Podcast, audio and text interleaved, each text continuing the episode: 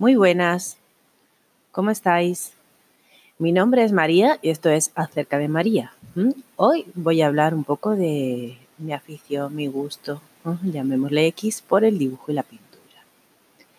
Yo siempre dibujé, siempre que tengo memoria he dibujado. Era una niña y agarraba mis hojas, mis lápices, me colocaba en un rincón a dibujar, a dibujar y se me pasaban las horas.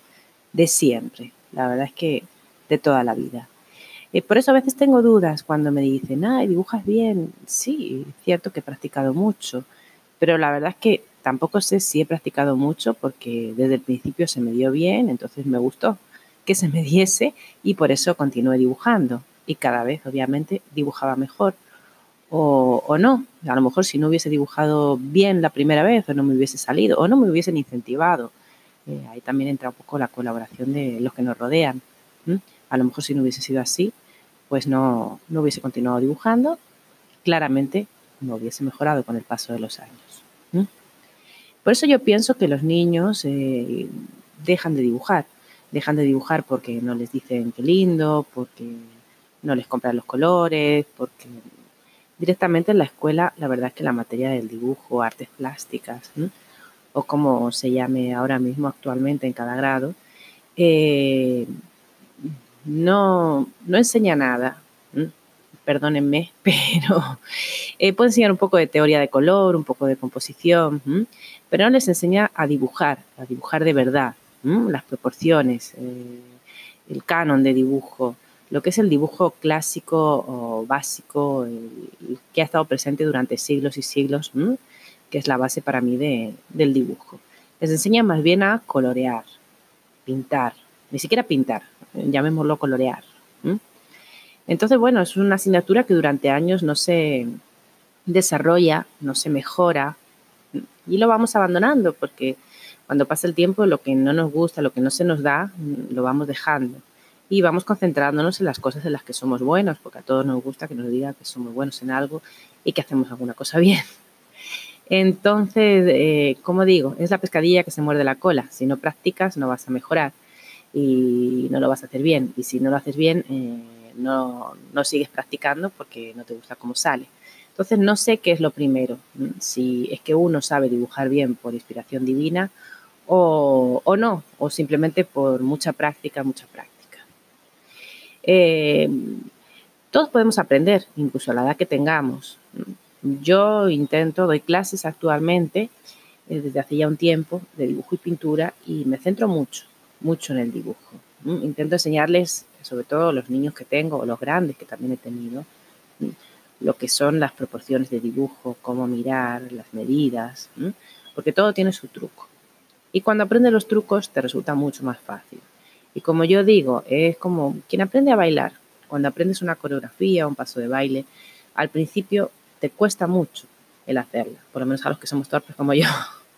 Yo cuando iba a clase de aeróbic tenía que practicar en mi casa, me tenía que concentrar izquierda, derecha, delante, detrás y cuando tenía que combinar brazos y piernas me costaba horrores. Mm, pero me empeñé en practicarlo todos los días, todos los días y al final conseguí dominarlo. Y para mí era un reto por así decir, porque no tengo esa habilidad y esa facilidad. Lo mismo pasa con el dibujo.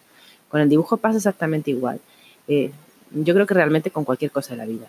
Si somos constantes, somos pacientes, seguimos practicando, seguimos intentando, cada vez nos va a salir un poquito mejor, un poquito mejor, y esos cúmulos de poquitos mejores, con el tiempo, eh, se van a ver en un gran avance, en un lindo avance que vamos a hacer en nuestra técnica. Siempre pinté, como dije, siempre dibujé.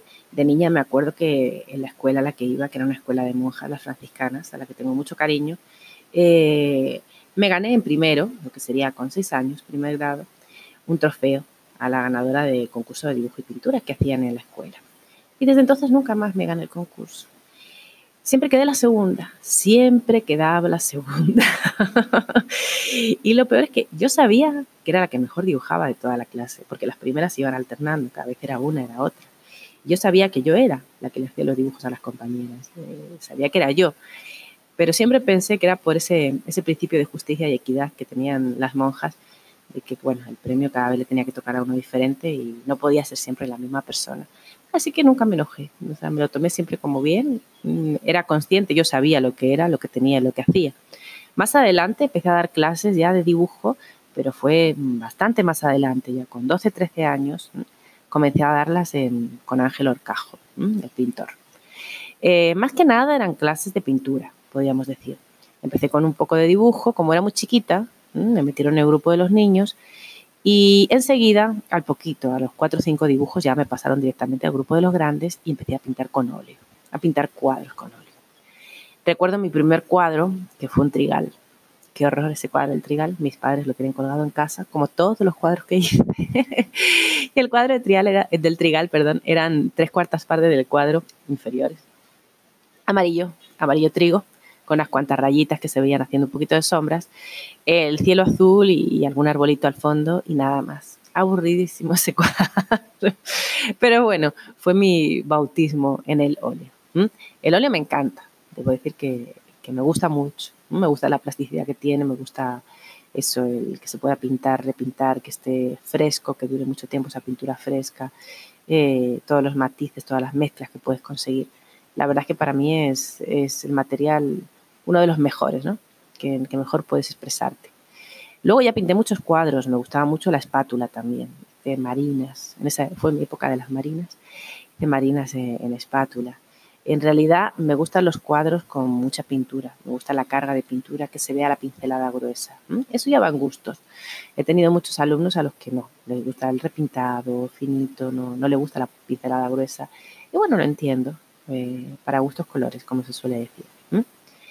Eh, me encanta, hablando del color, el mundo del color. Ya de niña, cuando hacía mis dibujos, el lápiz mezclaba con todos los lápices de colores. Me acuerdo que el pelo le ponía verde, azul, rojo, amarillo, porque realmente yo veía esos colores, veía que estaban ahí.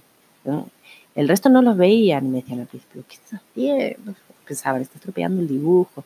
Pero cuando veían el resultado final les encantaba, realmente, porque quedaban muy, muy lindos.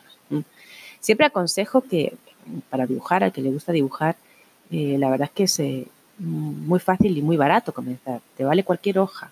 Obviamente, si tienes hojas buenas, hojas blancas, mejor, pero si no, en cualquier hoja. Yo he dibujado en las orillas de los libros, en hojas cuadriculadas, en lo que sea. Y te sirve un lápiz, eh, también volvemos a lo de siempre. Si puedes tener un lápiz B, 2B, 4B, algún número que son más negros que el lápiz HB normal, que es el que utilizamos en la escuela, eh, mucho mejor. Pero si solo tienes el HB, que cuando vas a rellenar algo se te queda gris, nunca llegas a conseguir el negro, esa es la gran diferencia que hay, que con los B sí puedes conseguir el negro, eh, no pasa nada, puedes dibujar con eso.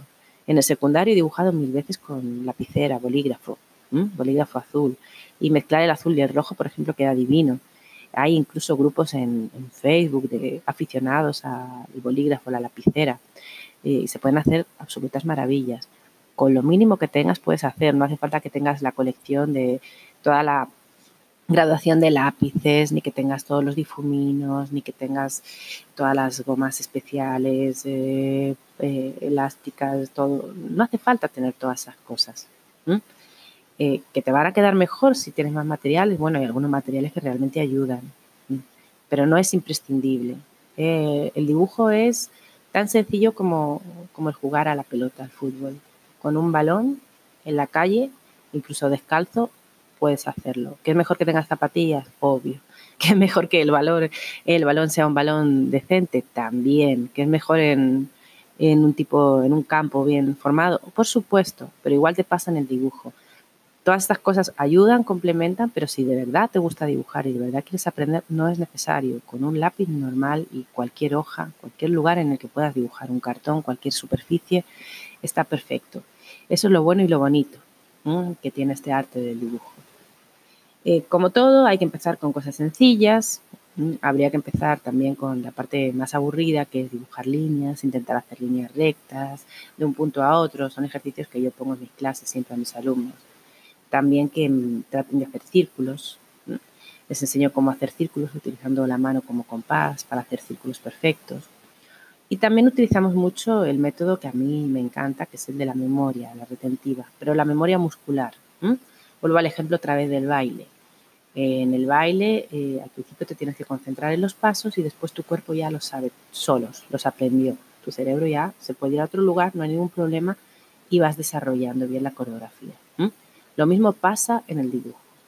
Al principio a lo mejor debemos seguir la silueta de algunas superficies, un círculo, el perfil de un rostro, y es conveniente, es conveniente que agarremos cualquier dibujo, fotografía, etcétera, y con el lápiz vayamos siguiendo todas esas líneas. ¿Para qué? Para que los músculos de nuestra mano, nuestro antebrazo, incluso nuestro hombro, porque realmente dibujamos con todo el cuerpo, con casi todo el cuerpo, eh, se aprendan esa trayectoria y se aprendan eh, las proporciones, la longitud de cada tramo, si uno es el doble que el otro, este es más largo, este es más... Y ahí es donde vamos captando las diferencias, porque de lo que se trata dibujar es ajustar lo que a nosotros nos sale por naturaleza con lo que es la realidad. Generalmente, cuando vemos el tema de los ojos en las clases de dibujo, todos tendemos a dibujar los ojos mucho más alargados de lo que son. Suele ser una tendencia habitual. Los ojos son mucho más redondos. Y eso es algo, por ejemplo, que tenemos que corregir. Uno se tiene que dar cuenta que tiende a hacer las cosas de una manera que no es la correcta y con voluntad, esfuerzo y sobre todo mucha repetición, constancia, repetición, repetición. Yo siempre les, machaco, les inculco lo mismo. A los alumnos hay que repetir, repetir, repetir. Vamos corrigiendo esos defectos que nos vamos dando cuenta de que tenemos. O la nariz la hacemos demasiado larga y no son proporciones reales de nariz. Que puede haber alguien alguna vez que tenga una nariz así de larga y sí, eh, hay rostros de todo tipo. Pero cuando empezamos a dibujar, empezamos con un estándar de dibujo con una nariz más o menos recta, de un tipo no demasiado ancha, unos ojos bien formados, redondos. Los labios, por ejemplo, son un tema que siempre me plantean los alumnos, pero no todo el mundo tiene los labios así, pero hay hombres que tienen los labios carnosos, pero hay otros que los tienen finos, pero sí, hay muchas variantes, pero siempre se comienza con una especie de modelo. En mi caso, yo dibujo siempre mucho más mujeres, no sé por qué, pero siempre dibujo mucho más mujeres y los labios de la mujer eh, los dibujo medianamente carnosos, no exagerados, pero sí. Pero hay mujeres que tienen los labios finos y hay hombres que tienen los labios gruesos. Una cosa no quita la otra. Pero para empezar nos vamos a concentrar en un prototipo de dibujo. Y de ahí, bueno, ya vamos a ir haciendo las modificaciones y vamos a ir viendo cómo podemos generar los distintos rostros, cuáles son las formas, el óvalo, perdón, de la cara o más cuadrado, etcétera, como el nacimiento del cabello, las cejas, eh, más pestañas, menos pestañas. Ya vamos a ir viendo eh, todas las diferencias que hay. Más cosas sobre el dibujo. Bueno, cuando hemos avanzado ya y hemos dibujado con los lápices negros, grises, entonces ya podemos empezar a meter lo que es el color, lápices de color. Los lápices de color también es un recurso bastante sencillo que todos los niños tienen en su cartuchera, en su plumier de la escuela, todos eh, llevan lápices de colores, pero ahí nos encontramos con otro problema, que es que la mayoría no lo saben utilizar bien. Es decir, eh, rellenan con los lápices muy tibio, dejando muchos huecos en blanco entre medias, se notan las rayas de los lápices. Esa no es la manera correcta de colorear. Los lápices de color eh, llevan mucho, mucho trabajo.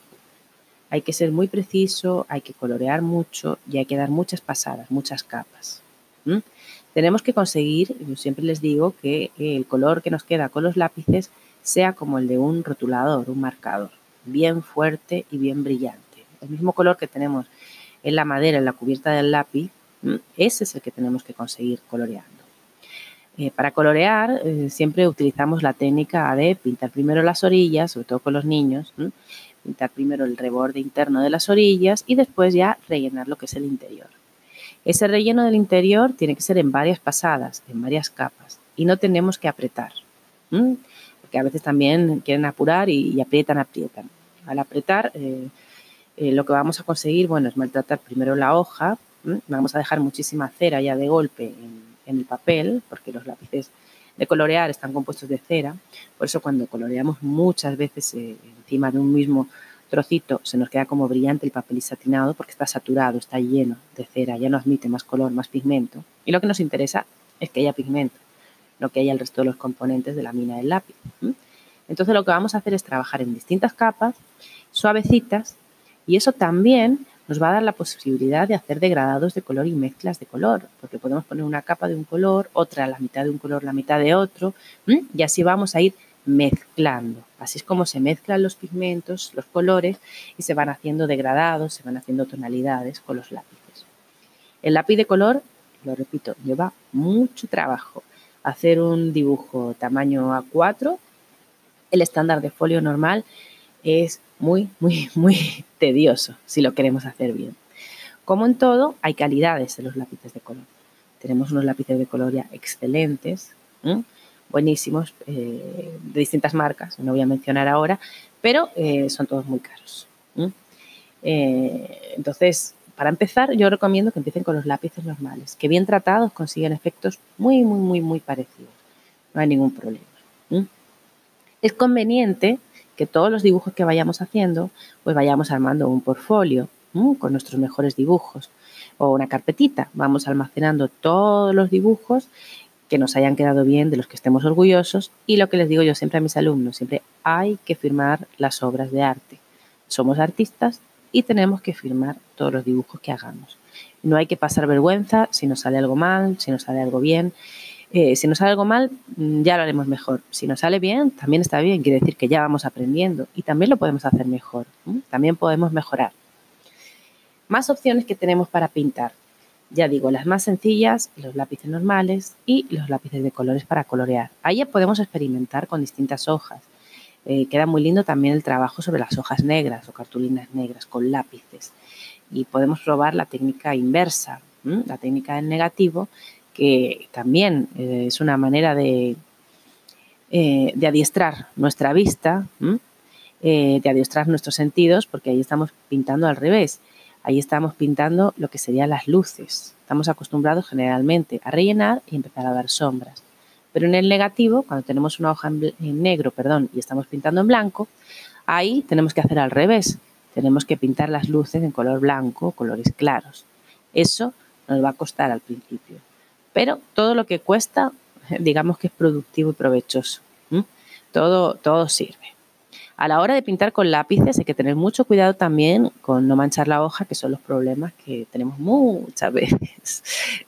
Primero lo que hemos dicho, eh, siempre aplicar el lápiz suavecito, flojito, para luego poder añadir color, en el caso de los lápices de color, o ir añadiendo más intensidad de a poco, en el caso de los negros, y también nos va a favorecer mucho a la hora de borrar porque hay veces que nos equivocamos y tenemos que borrar.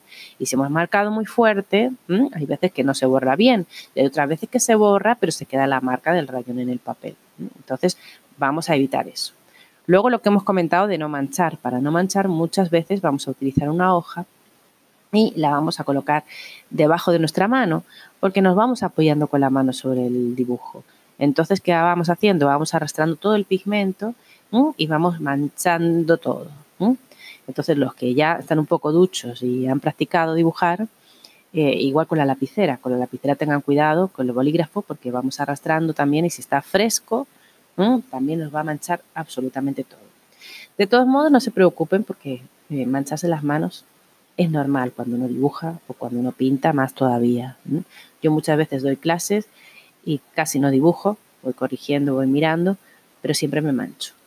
la verdad que no soy nada cuidadosa siempre me acerco y acabo casi más manchada que, los, que los mismos alumnos que tengo. Así que bueno, lo que les aconsejo es eso. Eh, lápiz, lápices de colores, hojas, si pueden tener un cuadernito, si pueden ser blancas, mejor todavía. Mucha, mucha práctica. Empezar a lo mejor con, con las líneas, empezar con zigzags, con torres, repitiendo patrones, porque eso nos va a servir para afinar nuestro pulso, nuestras medidas de nuestra mano, ir entrenando a los músculos. Recuerden que dibujar es un entrenamiento también.